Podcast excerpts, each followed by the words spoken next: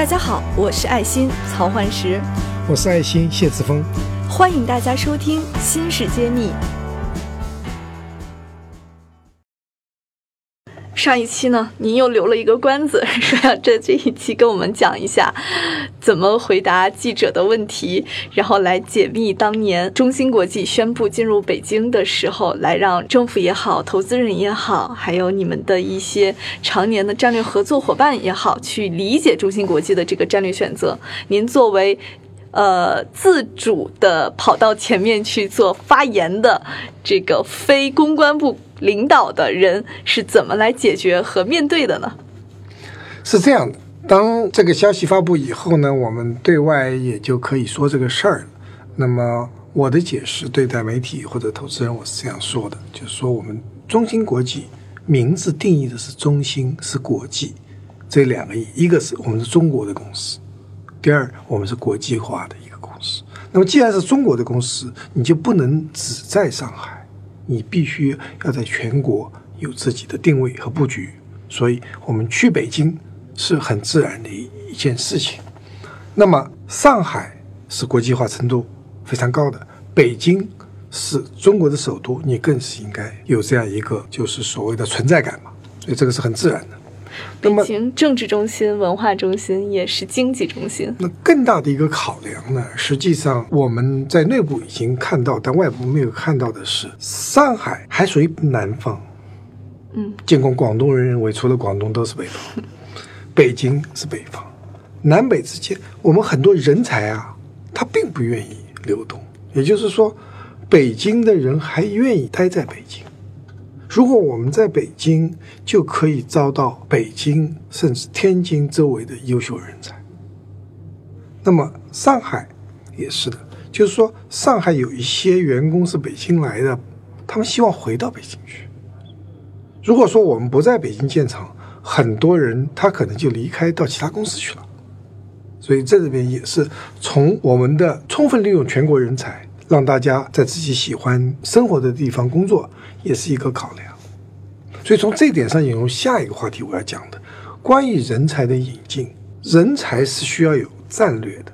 我们很多公司把人才或者叫 HR 作为一个辅助性的、服务型的一个组织，其实真正优秀的高科技企业，人才是要有战略的，要提升到战略高度来去面对，完全正确。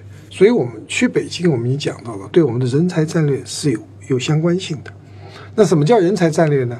就是说，你不是因为你招了这个人，他某一方面有能力，你给他安排一个工作，而是倒过来，你公司有个战略，你要成为怎么样一个公司，然后你就需要怎么样一个组织架构，在某一些这些组织架构的形成，是为了你的战略服务的。那么，中芯国际战略是什么？是一个国际化的芯片服务公司、代工服务公司，它是要立足中国、服务全球的这样一个优秀的集成电路制造公司。那既然有这样一个战略，你一定要考虑，你要形成三大部分。我们比如说从市场营销的角度来说，我们又有欧美市场营销团队、中国市场营销团队，然后还有中美以外的地区，分这三大块。所以你的组织结构就市市场营销就分成三大块了。即使在中国，你要分为南中国、北中国。那么分完以后，你这里这四个组织里面，你就要配人。那这些人哪里来？所以是这样定义的。所以我们一旦定义好了，我们有中国市场、美国市场、欧亚市场，那我我们在这三个地方，我们就要配备人。我们想得很清楚，北京很多优秀的高校毕业生，他愿意在北京。所以我很清楚定义这样子一个引进人才，你不能说强迫北京人。我记得有一段时间，我们招了很多四川来的，其实那个应该是还有重庆来的员工。西南的，到了上海啊，吃不惯东西，那个他说太甜了，没有辣的，没法日子没法过，到处去找辣酱还不过瘾。所以这些都是要考虑到的因素，就是人才的引进和人才的培养和留住人才，从技术上、生活上、衣食住行都要去考虑。只有把这个我们的战略定清楚，如何为这个战略服务，人才是很重要。所以我们的首席人才官也好，我们叫人事啊 HR 的副总裁也好，他责任很重，他参加所有的决策，所以我们当时去北京就是这个问题，有没有人？我们多少人愿意去北京？当时就有这样一个问题。还有当时多少人愿意去天津？这里面如果不做好的规划，你就变成了你把北京建了厂了，根本就跑不起来，无法运作，没人。这是很多人愿意待在上海，所以这里面呢，我们就考虑到一个人才。那么人才的引进是当时碰到什么问题啊？中国没有人才，我们有人，有非常好的大学出来的人，全要重新培训的。因为这个离产业的这个阶段有点远，是吧？原来没有这个产业，中国原来没有这样一个产业，新的，所以我们全部是从台湾地区、美国、日本，甚至韩国引进的人才。那么为什么他们愿意来这里？这是一个很大的，因为谁都有本位主义，离开自己的家乡到新的地方，大家都不习惯，这很大的一个决定。包括那我们用什么手段才能让这些人不远万里来到中国？是基本上要有三个方面的故事要讲，讲好中心故事。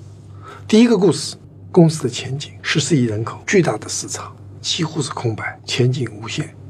第二个，公司是新的公司，不断在发展壮大，你的升迁机会是非常有想象力的，空间很大。空间很大，就基本上就不断往上升的，到处缺人，上面也缺，只要你有能力了，就上去了。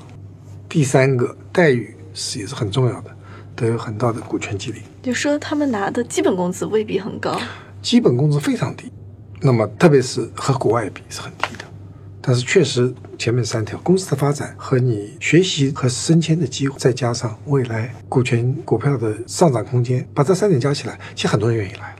哇，这个就感觉这是我们双创推了这几年之后很常见的一种画饼和讲情怀的模式。对对对对对没想到您这边 十几年前就已经开始玩这套。当时就靠这个，没有，要不然的话，我们作为创业企业，我们不能支付太高的工资，啊、也也也支付不起。如果太多的钱花在工资上，可能我们的产品技术呃发展的速度就会受到影响。所以我觉得还是蛮有效果的。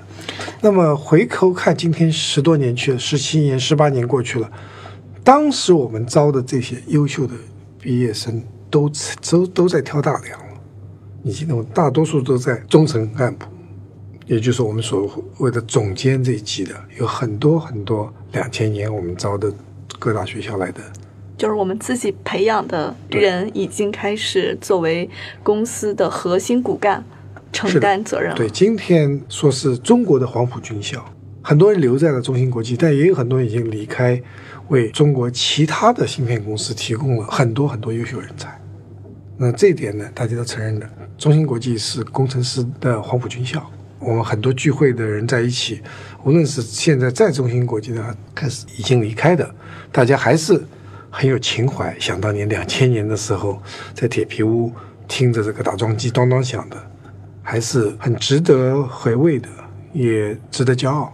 新式一书现已正式开始预售，大家可在众筹网上搜索“新式”，也可在专栏简介中根据链接地址抢购谢院长限量签名版。